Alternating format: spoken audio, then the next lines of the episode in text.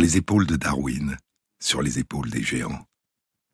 Se tenir sur les épaules des géants et voir plus loin, voir dans l'invisible, à travers l'espace et à travers le temps. Apercevoir un navire perdu dans l'océan, dans la tempête, il y a longtemps. C'est le printemps de l'an 1600, au large des côtes du Japon. Le vent le frappa, et il sentit sa morsure profonde, et il sut que s'il ne touchait pas terre dans trois jours, ils seraient tous morts. Trop de morts durant ce voyage, pensa-t-il. Je suis le pilote principal d'une flotte morte. Un seul navire sur cinq au départ. 28 hommes survivants d'un équipage de 107, et désormais, seuls 10 sont capables de marcher, et les autres proches de la mort, et notre capitaine général est l'un d'entre eux. Plus de nourriture, presque plus d'eau, et ce qui en reste, infect et saumâtre. Son nom était John Blackthorne, et il était seul sur le pont. À part la vigie sur le beaupré à la proue du navire, Salamon le muet, accroupi à l'abri du vent, fouillant la mer des yeux. Le navire s'inclina soudain dans la bourrasque, et Blackthorne se retint au bras d'une chaise qui était arrimée au pont, près de la barre. C'est le début d'un extraordinaire roman d'aventure de James Clavell, Shogun, une plongée dans la culture du Japon au début du XVIIe siècle. Le navire était l'Erasmus, poursuit Clavel. 260 tonnes, un trois-mâts de Rotterdam armé de 20 canons, et le seul navire rescapé de la première expédition envoyée par les Pays-Bas pour détruire l'ennemi dans le Nouveau Monde. 496 hommes, tous volontaires, tous hollandais, excepté trois Anglais, deux pilotes et un officier. Leur ordre piller les possessions des Portugais et des Espagnols dans le Nouveau Monde et les brûler. Ouvrir des concessions de commerce. Découvrir de nouvelles îles dans l'océan Pacifique qui pourraient servir de base permanente. En prendre possession au nom des Pays-Bas et rentrer. Il y a plus de tempêtes encore à venir, se dit Blackthorn, et plus de récifs, et plus de hauts fond. Une mer inconnue. Je me suis battu contre la mer toute ma vie, et j'ai toujours gagné. Je gagnerai toujours. Premier pilote anglais à traverser le détroit de Magellan. Oui, le premier. Et premier anglais à naviguer dans ces mers d'Asie. Tant de titres de premier, oui, et tant de morts pour les obtenir. Peut-être qu'il n'y a pas de Japon, murmura soudain Hendrik. C'est une maudite légende. Il existe, répondit Blackthorn, entre 30 et 40 degrés de latitude nord. Maintenant, tais-toi ou descends. Il y a la mort en bas, pilote, murmura Hendrik. il tourna les yeux, portant son regard vers l'avant.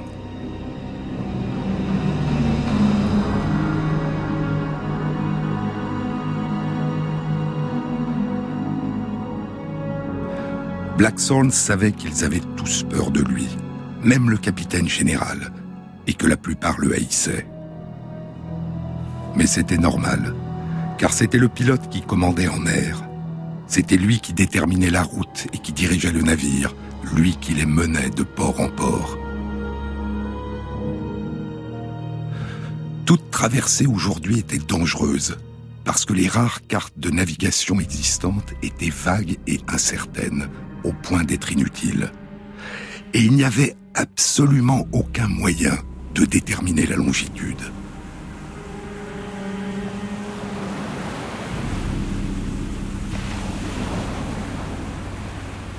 Hors de vue de la Terre, tu es toujours perdu, mon garçon.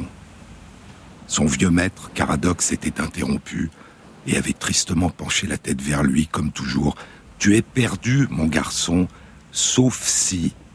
Sauf si tu as un routier, avait crié joyeux Blackthorn, sachant qu'il avait bien appris sa leçon. Il avait treize ans alors, et cela faisait un an déjà qu'il était en apprentissage chez Alban Caradoc, pilote et charpentier naval, qui était devenu pour lui le père qu'il avait perdu, qui ne l'avait jamais frappé, mais qui lui avait appris à lui et aux autres garçons les secrets de la construction des navires et les secrets de la mer. Un routier était un petit livre qui contenait les observations détaillées d'un pilote qui avait été là-bas avant. Il contenait la voie à suivre pour naviguer à la boussole entre les ports et les caps, les promontoires et les couloirs maritimes. Il décrivait les sondages et les profondeurs et les couleurs des eaux et la nature des fonds marins. Il consignait le comment nous sommes arrivés là et comment nous en sommes revenus? Combien de jours a hissé une voile particulière? La direction du vent quand il soufflait et d'où il soufflait? À quel courant s'attendre et venant d'où? Les périodes de tempête et les périodes de bon vent? Où réparer la carène du navire et où mouiller? Et où il y avait des amis et où des ennemis? Où les bancs de sable, les récifs, les marais, les havres? Au mieux tout ce qui était nécessaire pour une traversée en sécurité. Les Anglais, les Hollandais et les Français avaient des routiers pour leurs propres eaux. Mais les mers du reste du monde n'avaient été parcourues que par des capitaines portugais et espagnols, et ces deux pays avaient décidé que tous les routiers étaient secrets. Les routiers qui révélaient les voies maritimes vers le Nouveau Monde, ou les mystères du détroit de Magellan ou du cap de Bonne-Espérance, deux découvertes portugaises, et à partir de là, les voies maritimes vers l'Asie, étaient gardés comme des trésors nationaux par les Portugais et les Espagnols, et étaient recherchés avec une égale férocité par leurs ennemis hollandais et anglais. Mais un routier n'était jamais aussi bon que le pilote qu'il avait écrit, que celui qu'il avait recopié, que le très rare imprimeur qu'il avait imprimé ou que l'érudit qu'il avait traduit. Et pour cette raison, un routier pouvait contenir des erreurs. Un pilote ne pouvait jamais savoir avec certitude avant d'avoir été là-bas, lui-même, au moins une fois. À combien de jours était-il de chez eux? Un an, onze mois et deux jours. La dernière côte, le Chili. Et depuis, 133 jours à travers l'océan dans lequel Magellan avait pour la première fois navigué 80 ans plus tôt, l'océan appelé Pacifique. Il se leva. Plus tard, le sable finit de s'écouler dans le sablier. Il le retourna et sonna la cloche du navire. Presque exactement un an plus tôt, ils avaient atteint la Tierra del Fuego, la terre de feu, et les vents étaient favorables pour se lancer dans l'inconnu du détroit de Magellan. Mais le capitaine général avait ordonné d'accoster pour chercher de l'or et des trésors, et ils avaient dû hiverner là.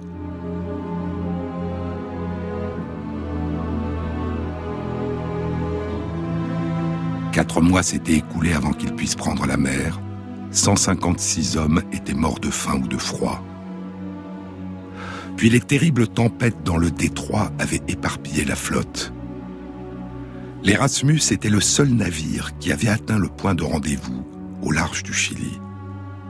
Ils avaient attendu les autres durant un mois, puis les Espagnols se rapprochant dangereusement, ils avaient mis les voiles vers l'inconnu. Le routier secret finissait au Chili. Blackthorn déverrouilla son coffre pour sortir son propre routier. Il vit que l'autre, le routier portugais, était à l'abri et intact, et il en fut content. Il prit une plume propre et commença à écrire. Le 21 avril de l'an 1600, cinquième heure, crépuscule, 133e jour depuis l'île de Santa Maria, Chili, sur le 32e degré de latitude nord. Mer encore haute et vent puissant, même voilure. La couleur de la mer est gris-vert et sans fond. Nous sommes toujours contre le vent, dans la direction nord-nord-ouest, avançant rapidement de 6000 durant l'heure qui vient de s'écouler.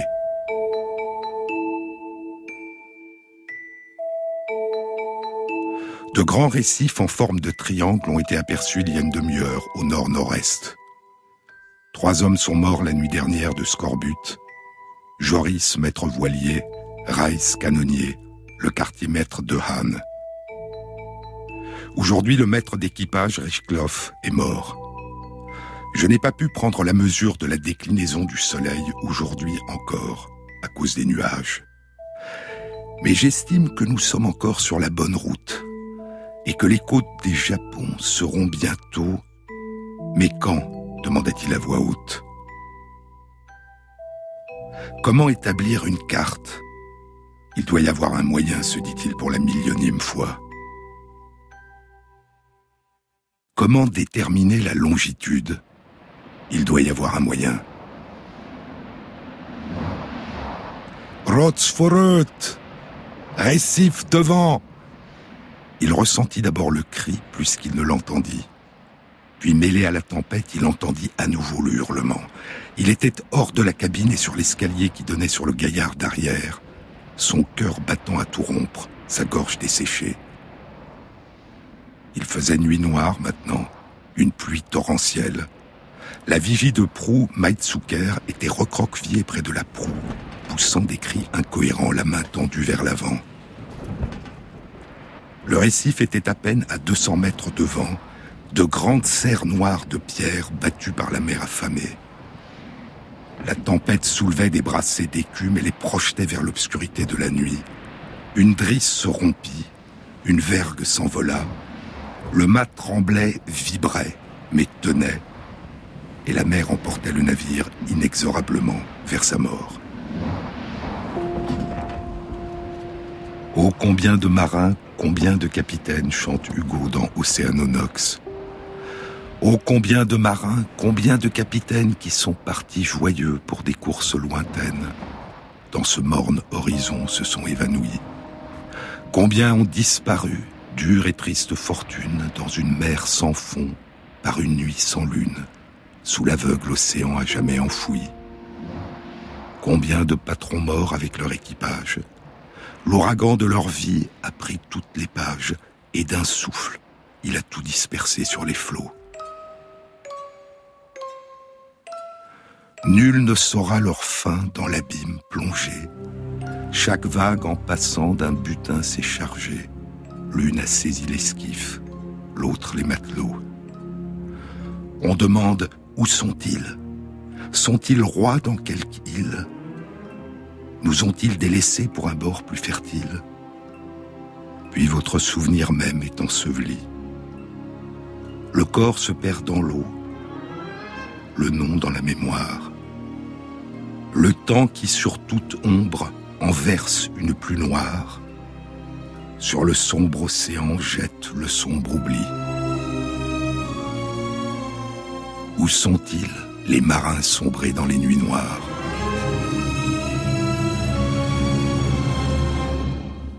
À la fin du prologue de Shogun, John Blackthorne et son équipage ont survécu.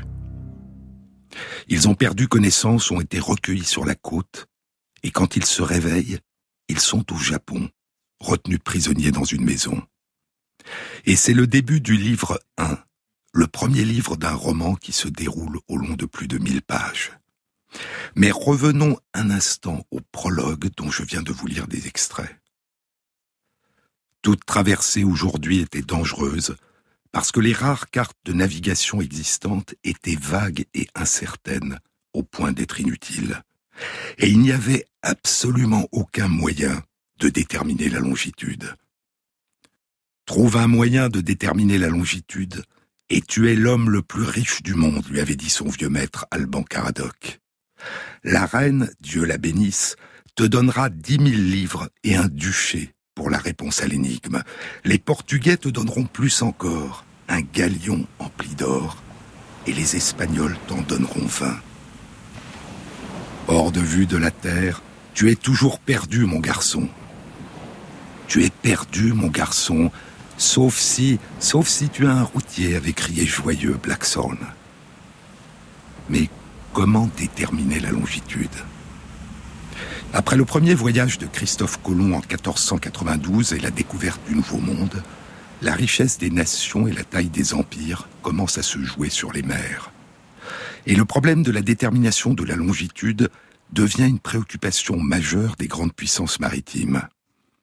La méconnaissance de la longitude, et donc de la position exacte du navire, détourne les navires marchands et la marine de guerre de leur destination et cause des naufrages.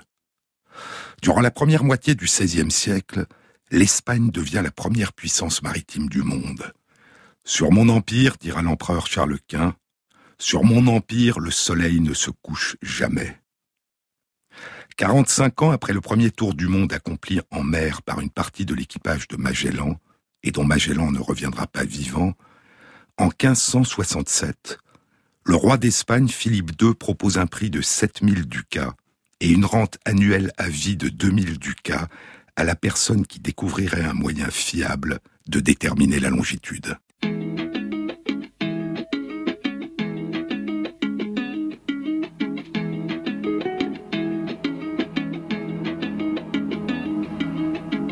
It seems that I won't be warned. And certainly I saw a sign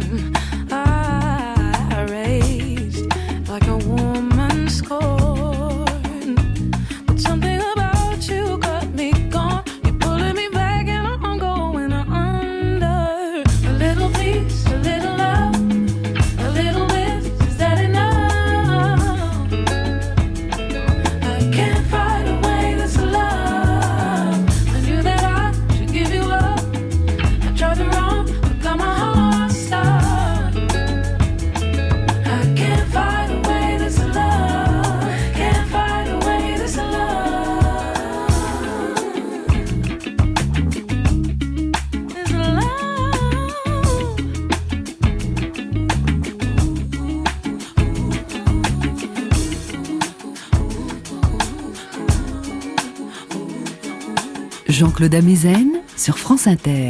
En 1636, 70 ans après la promulgation par l'Espagne d'un prix à la personne qui découvrirait un moyen fiable de déterminer la longitude, les provinces unies des Pays-Bas, dont la Compagnie de commerce des Indes orientales est devenue la première compagnie maritime du monde, qui règne notamment sur le commerce des épices, les provinces unies des Pays-Bas établissent à leur tour un prix pour la détermination de la longitude. En 1580, le capitaine et corsaire anglais Francis Drake avait réalisé le deuxième tour du monde par mer et était devenu le premier capitaine à en revenir vivant. En 1588, il est vice-amiral de la flotte de guerre anglaise quand elle défait à la bataille de Gravelines l'invincible armada, la flotte de guerre du roi Philippe II d'Espagne, forte de 130 navires qui partaient pour envahir l'Angleterre. Et l'Angleterre devient, à son tour, une grande puissance maritime.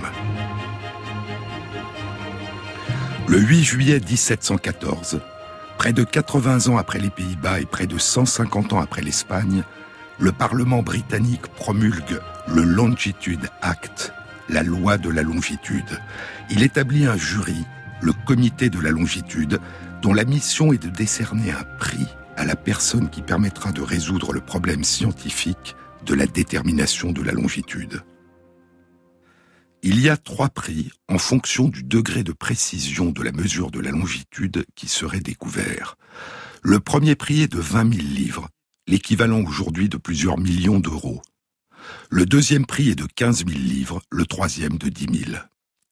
Le Parlement a consulté Isaac Newton et l'astronome, mathématicien et explorateur Edmund Halley, qui, neuf ans plus tôt, en 1705, avait publié Synopsis de l'astronomie des comètes, dans lequel il proposait les retours réguliers tous les 76 ans de la comète qui aujourd'hui porte son nom, la comète de Halley. Le Parlement a consulté Newton et Halley pour établir les critères scientifiques qui devraient permettre au comité de la longitude d'attribuer le prix.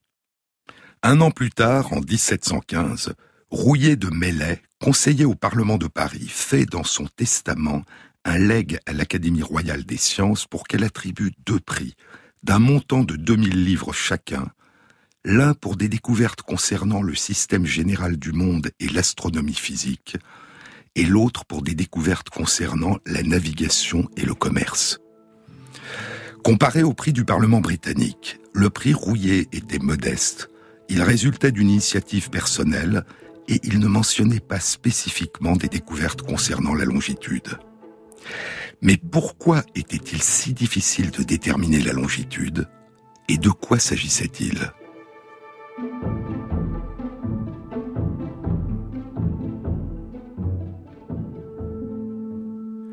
Depuis l'Antiquité grecque, la localisation de tout endroit sur le globe terrestre est indiqué par deux coordonnées, sa latitude et sa longitude. Imaginons une série de lignes horizontales et de lignes verticales qui s'entrecroisent en réalisant un quadrillage complet du globe terrestre. Les lignes horizontales imaginaires dessinent les circonférences d'une série de cercles superposés, régulièrement espacés, parallèles au plan de l'équateur qui ceinture la Terre du nord au sud. Ces lignes horizontales sont appelées des parallèles. Et tous les points situés sur un même parallèle ont la même latitude. La latitude particulière d'un point est donc sa distance géographique au sud ou au nord par rapport à l'équateur. Les latitudes sont déterminées par des angles. Imaginons le centre de la Terre. Une demi-droite horizontale part du centre de la Terre et va à l'équateur. Une autre demi-droite part du même centre de la Terre et rejoint l'un des parallèles. L'angle formé par ces deux demi-droites définit ce parallèle et donc sa latitude. Ces angles sont mesurés en degrés, subdivisés en minutes et en secondes. L'équateur correspond à 0 degré de latitude, le pôle Nord est à 90 degrés de latitude nord, et le pôle Sud est à 90 degrés de latitude sud.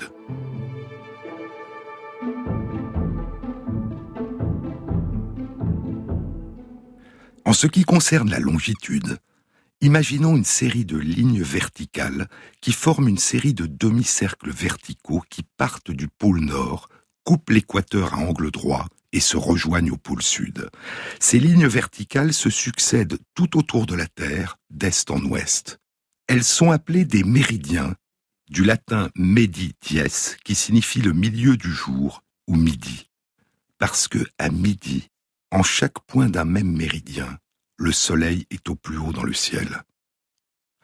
Tous les points situés sur un même méridien ont la même longitude. Ils sont tous à la même heure. Les longitudes, comme les latitudes, sont déterminées par des angles. Imaginons à nouveau le centre de la Terre et le plan horizontal qui découpe la Terre en deux moitiés égales autour de l'équateur, la moitié nord en haut, la moitié sud en bas. Une demi-droite part du centre de la Terre et va, au long de ce plan horizontal, rejoindre un méridien de référence. Une autre demi-droite part du même centre de la Terre, au long du même plan horizontal, et va à l'est ou à l'ouest rejoindre un autre méridien. L'angle formé par ces deux demi-droites définit la position du méridien à l'est ou à l'ouest du méridien de référence, et donc la longitude. Une longitude indique donc la position géographique d'un point à l'est ou à l'ouest d'un méridien particulier, un méridien de référence. Et en déterminant la latitude et la longitude d'un point, on peut le localiser précisément sur la Terre.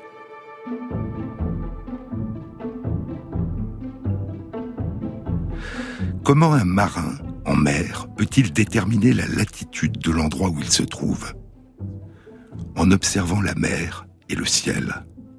On peut mesurer la hauteur du soleil dans le ciel, la longueur du jour, la position des étoiles au-dessus de l'horizon. Et l'un des moyens les plus simples et les plus anciens est de déterminer dans l'hémisphère nord l'angle formé par la ligne d'horizon et par la demi-droite qui monte vers l'étoile polaire, l'angle formé par la ligne d'horizon et par le nord céleste, qui correspond schématiquement à la latitude. à condition notamment de corriger le faible écart qui existe entre la localisation de l'étoile polaire et la localisation du nord céleste. Dans l'hémisphère sud, la direction du sud céleste est déduite à partir de la distance entre des étoiles de la constellation de la Croix du Sud.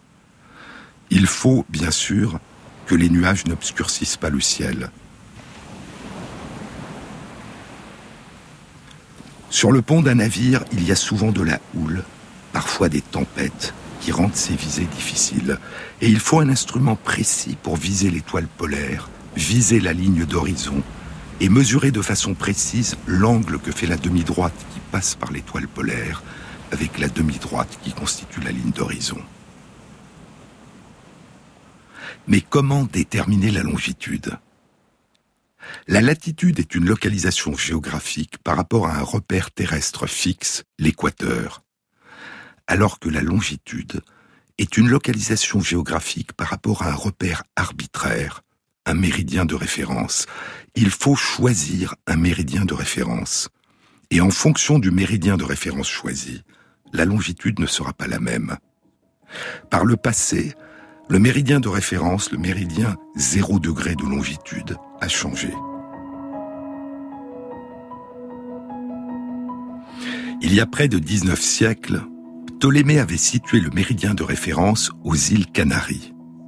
Puis ça a été le méridien qui passe par Cadix en Espagne, ou celui de Paris, ou celui de Naples, ou celui de Cracovie, ou celui de Greenwich. Et ce n'est qu'en 1884 que le méridien de Greenwich a été choisi lors de la conférence internationale sur le méridien à Washington.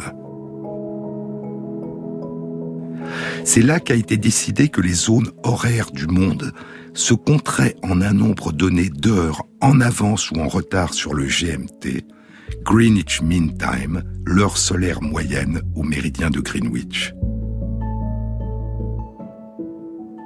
Et depuis le début des années 1960, le GMT a été remplacé par le temps universel coordonné, dont l'acronyme est UTC, un compromis international entre les termes anglais Coordinated Universal Time, CUT, et les termes français Temps universel coordonné, TUC. De nombreux livres ont été consacrés à l'extraordinaire aventure de la détermination précise de la longitude.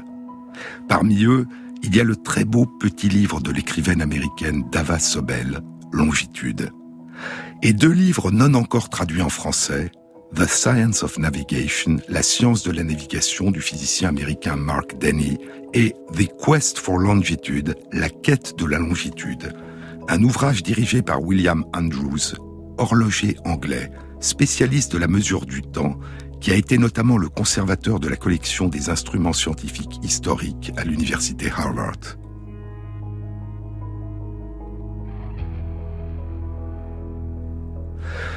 Il y a deux façons très différentes de mesurer la longitude.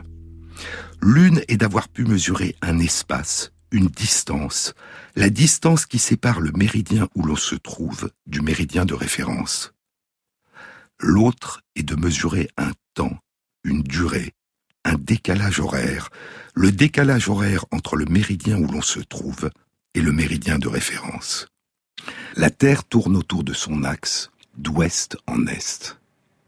Et donc, si un lieu est situé à l'est du méridien de référence, plus il est à l'est, et plus il y est tard par rapport à l'heure du méridien de référence. Si un lieu est situé à l'ouest du méridien de référence, plus il est à l'ouest et plus il y est tôt par rapport à l'heure du méridien de référence. Un navigateur vogue sur l'océan Atlantique, à l'ouest du méridien de Greenwich. Avant de partir, il a réglé sa montre sur l'heure de Greenwich. Quand il voit le soleil se lever à l'horizon, sa montre marque 7h20 il consulte une table qui indique que ce jour-là, le soleil se lève à Greenwich à 6 heures. Il est donc pour lui 6 heures du matin, l'heure du lever de soleil, alors qu'au même moment à Greenwich, il est 7h20. Son décalage horaire est donc d'une heure vingt par rapport à l'heure de Greenwich. La Terre accomplit un tour complet autour de son axe, un tour de 360 degrés en 24 heures. En une heure, Elle se déplace donc d'un 24e de tour, d'un 24e de 360 degrés, c'est-à-dire de 15 degrés. Un décalage d'une heure correspond donc à une différence de 15 degrés de longitude. Une heure et 20 minutes, c'est-à-dire une heure plus un tiers d'heure de décalage par rapport au méridien de Greenwich, correspond donc à une différence de 15 degrés plus 5 degrés de longitude, donc à une différence de 20 degrés de longitude. Le navire est donc à une longitude de 20 degrés à l'ouest du méridien de Greenwich. Mesurer une longitude, c'est mesurer une différence de temps par rapport à un méridien de référence. Et contrairement au parallèle 0 degré, l'équateur utilisé pour établir la latitude, il n'y a pas de méridien zéro degré, si ce n'est celui que l'on choisit. Et choisir un méridien de référence, c'est choisir un début arbitraire au temps de la journée.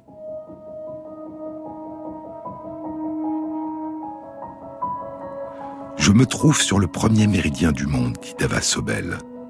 Zéro degré de longitude, le centre du temps et de l'espace, littéralement le lieu où l'Est rencontre l'Ouest.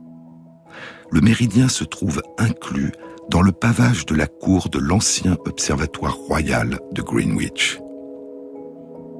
La nuit, la ligne du méridien marquée par des lumières scellées sous verre dans le sol scintille comme une faille transatlantique créée de mains d'hommes, divisant le globe en deux avec l'autorité de l'équateur.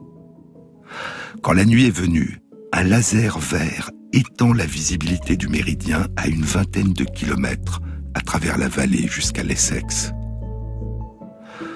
Le temps moyen de Greenwich, sur lequel le monde règle ses montres, est indiqué à quelques millionièmes de secondes près à l'intérieur de la Meridian House, sur une horloge atomique dont les affichages digitaux changent trop vite pour que l'œil puisse les percevoir. Étant donné que le temps est longitude et que la longitude est temps, l'ancien observatoire royal est aussi le gardien de l'heure de minuit. Le jour commence à Greenwich.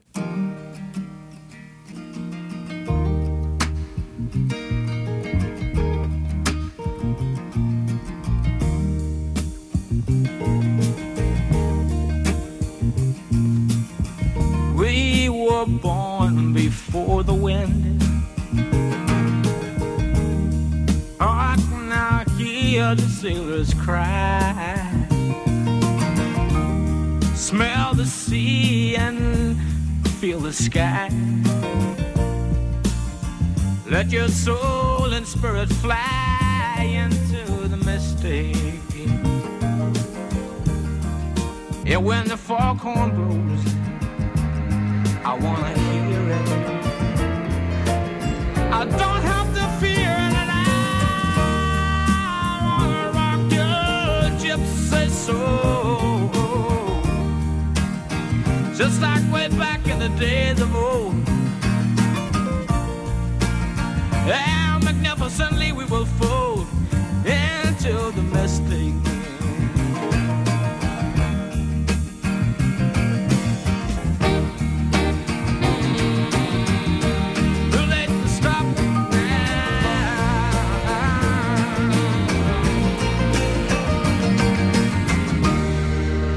France Inter, Jean-Claude Amezen.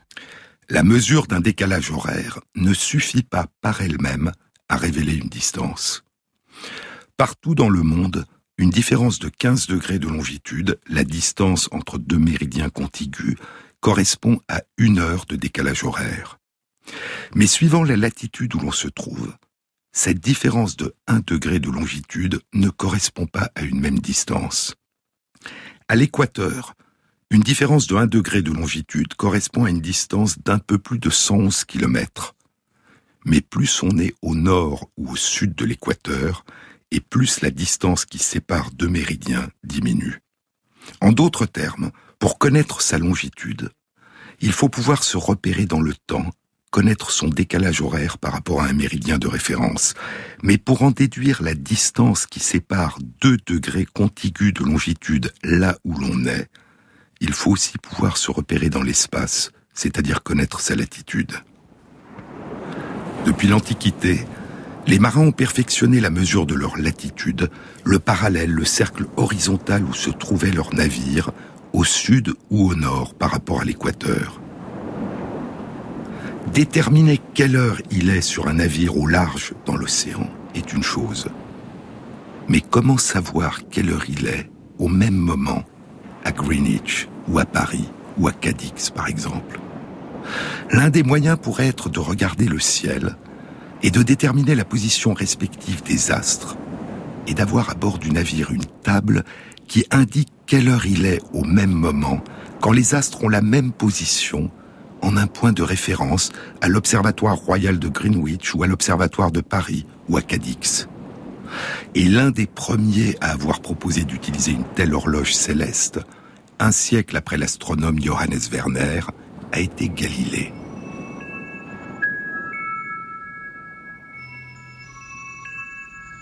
Durant l'hiver 1609, Galilée a élevé vers le ciel la lunette qu'il avait construite en fixant des lentilles concaves et convexes aux extrémités opposées d'un tube de carton d'un mètre de long.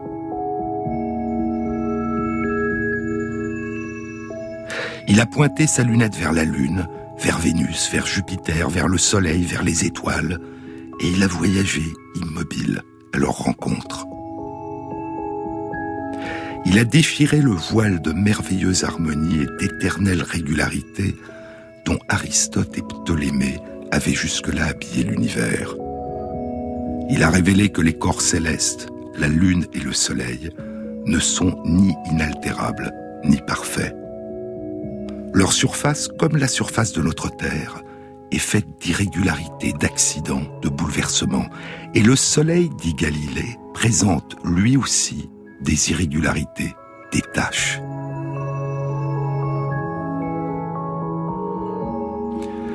En 1610, Galilée a publié dans Sidereus Nuncius, le messager des étoiles, les dessins qu'il a réalisés, dont ceux de Jupiter.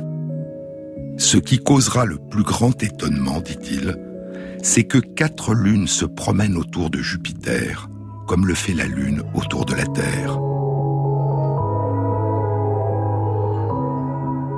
et Jupiter avec ses satellites effectue une grande révolution autour du Soleil en l'espace de 12 ans. Jupiter est donc une planète qui ressemble à la Terre, qui possède des lunes et qui, comme la Terre, tourne autour du Soleil. Les quatre lunes de Jupiter découvertes par Galilée ont été nommées Io, Europa, Ganymède et Callisto et Galilée réalise que la position des quatre lunes par rapport à Jupiter et la position des lunes les unes par rapport aux autres et leurs éclipses quand elles disparaissent à la vue pourraient être utilisées pour déterminer la longitude. Il établit des tables où il répertorie les heures précises des disparitions et des apparitions de ces quatre lunes de Jupiter de nuit en nuit. Des tables que les marins pourraient utiliser à bord de leur navire pour déterminer quelle heure il est à Padoue, en Italie, au moment où ils observent ces configurations.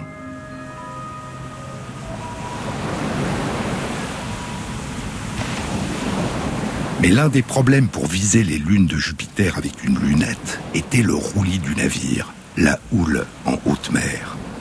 Et Galilée inventa le celatone. Le celatone était un casque en métal auquel était fixée une lunette. Un œil du marin était libre, et de cet œil il visait et fixait la planète Jupiter brillant dans la nuit. Et de l'autre œil, par la lunette, il observait les lunes de Jupiter. Et malgré le roulis, il pouvait de la sorte garder son regard fixé sur les lunes. Galilée pensa que sa découverte lui permettrait de gagner le prix de la longitude, institué par Philippe II d'Espagne plus de 40 ans plus tôt, en 1567. Mais il s'écoulerait encore plus de 150 ans après la découverte de Galilée, avant qu'une succession de grands astronomes, dont Jean-Dominique Cassini, Edmund Halley et finalement Neville Maskelyne, établissent des tables de la course de la Lune à travers le ciel qu'on appellera des lunaires, qui soient suffisamment précises pour permettre aux marins en mesurant la position de la Lune et des astres en mer au-dessus du navire à une heure donnée, de connaître l'heure à laquelle la Lune et les astres avaient la même position sur un méridien de référence, par exemple Greenwich, et d'en déduire ainsi la longitude précise à laquelle se situait leur navire. L'un des moyens de déterminer la longitude a donc été de répertorier les battements des horloges célestes au long de l'année, à un endroit précis, Greenwich par exemple, et de les capturer dans des tables que les marins pouvaient apporter à bord de leur navire. L'autre moyen a été de capturer le temps à un endroit précis, de fabriquer des horloges, des chronomètres, qui permettraient de conserver l'heure d'un méridien de référence, par exemple celui de Greenwich, à bord du navire. Ce moyen avait été proposé pour la première fois, au milieu du XVIe siècle, par le mathématicien et cartographe hollandais Rema Frisius. Newton avait considéré qu'il serait impossible de construire une horloge suffisamment robuste et précise pour continuer à être à l'heure à bord d'un navire, en résistant aux roulis, aux tempêtes, aux changements de pression atmosphérique, aux changements de température, au grand froid et aux grandes chaleurs, et à l'humidité et à la sécheresse. Mais en 1730, un charpentier anglais devenu horloger, John Harrison, décide de relever le défi.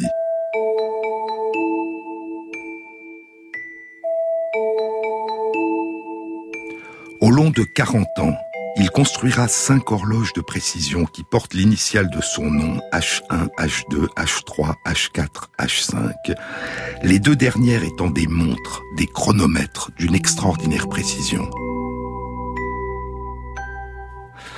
Et en 1773, après plus de dix ans de réticence du comité de la longitude, John Harrison, à l'âge de 80 ans, finit, grâce à une intervention du roi George III, par obtenir le prix de la longitude qui avait été établi en 1714 par le Longitude Act du Parlement anglais.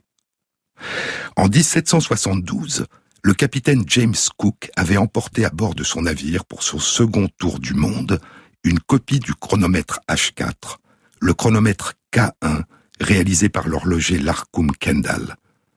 Et à son retour trois ans plus tard, en 1775, le capitaine Cook en vanta les mérites et la très grande utilité pour déterminer la longitude. Mais les premiers chronomètres coûtaient une fortune, puis leur production en masse diminuera les coûts. Un demi-siècle après le retour de Cook de son second tour du monde, le 27 décembre 1831, un trois-mâts de 27 mètres et demi de long armé de dix canons avec 73 hommes à bord, prend la mer pour un voyage autour du monde qui durera près de cinq ans. Darwin est à bord. Il est âgé de 22 ans.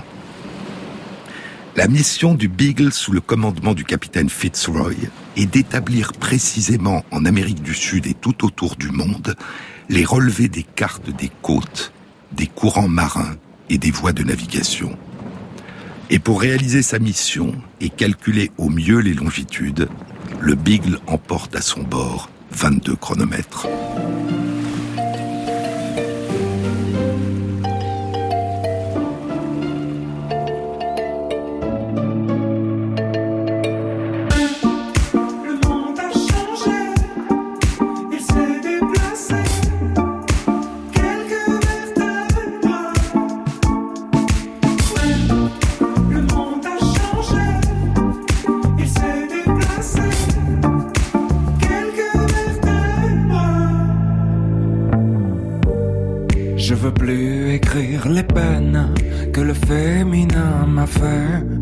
Jackie et Michel de venir me chercher. Moi je veux faire comme tout le monde, je veux juste un peu douter. Je crois que la terre est ronde, mais je préfère comploter. On peut pas changer les ombres, on peut juste les éclairer. Jusqu'à ce que le soleil tombe, lassé de nous réchauffer. Et dans nos envies de plage, du VA et du VB, j'en vois quelques-uns qui nagent vers ce qu'on a déjà coulé. Mais si l'époque a des puces, c'est qu'elle a pas le bon collier. La beauté, tu sais, ça s'use. C'est comme ton premier baiser. Le monde a changé. Il s'est déplacé. Quelques vertèbres. Oh, était l'ostéo. Caché dans son dos. Attendant la fièvre? L'enfer, c'est pas les autres, c'est ceux qui te font rêver et qui vendent leur culotte pour un peu de télé. Et toute ma grande famille a le cœur tout chamboulé. Tant qu'il y a quelques partages et du vide à écouler, ils iront sur la banquise passer quelques mois d'été photographier quelques plages pour un peu de monnaie. Changé, il s'est déplacé. Quelques vertèbres. Oh, était l'ostéo, caché dans son dos, attendant la fièvre? Mais le monde a changé. France Inter, sur les épaules de Darwin, Jean-Claude Amezen. Parmi les nombreuses inventions de John Harrison qui ont donné à ces montres leur très grande précision, il y en a une qui leur permet de résister aux changements de température, de compenser les changements de température. Les métaux se dilatent et s'allongent quand la température s'élève et se contractent et raccourcissent quand la température baisse. Et c'était le cas des balanciers métalliques des horloges. Quand il faisait chaud, ils s'allongeaient et l'horloge ralentissait. Quand il faisait froid, il raccourcissait et l'horloge accélérait. L'une des inventions de John Harrison a consisté à coupler dans le balancier des bandes de différents métaux de différentes longueurs qui n'avaient pas le même coefficient de dilatation thermique. Le zinc a un coefficient de dilatation thermique plus élevé que le fer. Pour une même augmentation de température, le zinc se dilatera plus et donc s'allongera plus que le fer. Harrison utilisera non pas le zinc, mais le laiton, un alliage de cuivre et de zinc. Et en articulant une série de tiges, des tiges plus courtes en laiton et des tiges plus longues en acier, de telle façon que l'effet de leur allongement respectif sur la longueur du balancier se compense et s'annule, Harrison inventa un moyen de compenser les effets des changements de température, et il adapta ensuite cette invention à ses montres sans balancier. Mais Harrison ne savait pas que cette propriété, compenser les changements de température, était l'une des remarquables propriétés des horloges biologiques circadiennes qui battaient les heures au long de 24 heures dans toutes les cellules de son corps.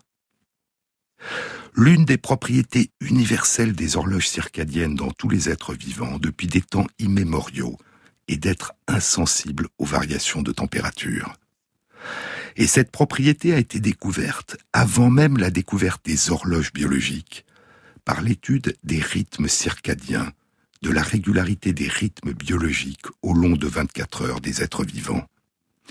En 1932, le chercheur allemand Otto Wahl observe que les rythmes circadiens des abeilles ne sont pas modifiés par la température. En 1948, d'autres chercheurs rapportent qu'il en est de même pour certains crabes, les crabes violonistes, ou K. En 1954, le biologiste anglais Colin Pittendry publie une étude qui décrit très précisément les rythmes circadiens de la drosophile. La drosophile, du grec drossos, la rosée, et philéo, aimer, la petite mouche qui aime la rosée. Et la drosophile éclot à l'aube, quand la rosée du matin est présente, et l'étude indiquait que ce moment de son éclosion ne varie pas, quelle que soit la température. Deux ans plus tard, en 1956, Colin Pittendry publie une autre étude qui indique que le rythme circadien d'un organisme unicellulaire, un protiste, Euglena gracilis, n'est pas modifié par les changements de température. La quasi-totalité des réactions biologiques qui ont lieu à l'intérieur des cellules et des corps s'accélèrent quand la température augmente et ralentissent quand la température diminue. À titre d'exemple, la vitesse des réactions chimiques que réalisent la plupart des enzymes double en moyenne pour chaque élévation de la température de 10 degrés Celsius, jusqu'à certaines limites de température maximale et minimale où les réactions s'interrompent. Mais les horloges biologiques internes sont une exception. Elles n'accélèrent pas le rythme de leurs oscillations quand la température interne des cellules et du corps augmente, et elles ne diminuent pas ce rythme quand la température interne diminue. Durant les années 1950, il sera proposé que les enzymes impliquées dans ces horloges biologiques doivent être insensibles à la température. Mais cela paraissait peu probable. Et l'idée qui a commencé à se propager était que les réactions impliquées dans l'insensibilité des battements de l'horloge biologique au changement de température devaient être des processus dynamiques de compensation. Mais quels pouvaient être les mécanismes qui pouvaient permettre cette compensation de la température Russell Foster est professeur de neurosciences circadiennes à l'université d'Oxford en Grande-Bretagne. Il est l'un des découvreurs de l'horloge circadienne centrale située dans le cerveau, l'horloge des noyaux suprachiasmatiques de l'hypothalamus dont je vous ai parlé. Avec Léon Kreitzmann, il a écrit un livre qui fait la synthèse des découvertes concernant les horloges circadiennes, qui a été publié en mars 2017 et n'est pas encore traduit en français, Circadian Rhythms, A Very Short Introduction, les rythmes circadiens, une très brève introduction. Bien que nous sachions que les horloges circadiennes ont la capacité de compenser les changements de température et que ce phénomène est conservé dans toutes les espèces, nous ne savons pas bien comment cela est réalisé, écrivent Russell Foster et Léon Kreitzmann. En février 2017, une synthèse était publiée dans Frontiers in Neurology par Arthur Milius et Hiroki Ueda du Centre de biologie quantitative Riken à Osaka et de l'Université de Tokyo. La conclusion de la synthèse était que nous n'avons toujours pas de compréhension claire des mécanismes responsables de la compensation de température des horloges circadiennes. Mais il y a un mois, en septembre 2017, une étude animée par Hiroki Ueda et publiée dans Molecular Cell apportait une première réponse. L'étude montrait comment une augmentation de l'activité d'une enzyme induite par une augmentation de la température peut être compensée par une diminution de la capacité de l'enzyme à fixer la molécule que la réaction va transformer. Très schématiquement, lorsque la température s'élève, la réaction enzymatique devient plus rapide mais la quantité de produits transformés par la réaction devient plus faible. Et le résultat de la réaction enzymatique, la quantité de produits transformés demeure la même. C'est un mécanisme qui ressemble étrangement au procédé que John Harrison avait imaginé pour permettre à son chronomètre de compenser les changements de température en faisant travailler ensemble de façon antagoniste des tiges de laiton et des tiges d'acier. Et ainsi, sans le savoir, John Harrison avait réinventé sous une autre forme un processus qui opérait en lui et au cœur du vivant depuis la nuit des temps.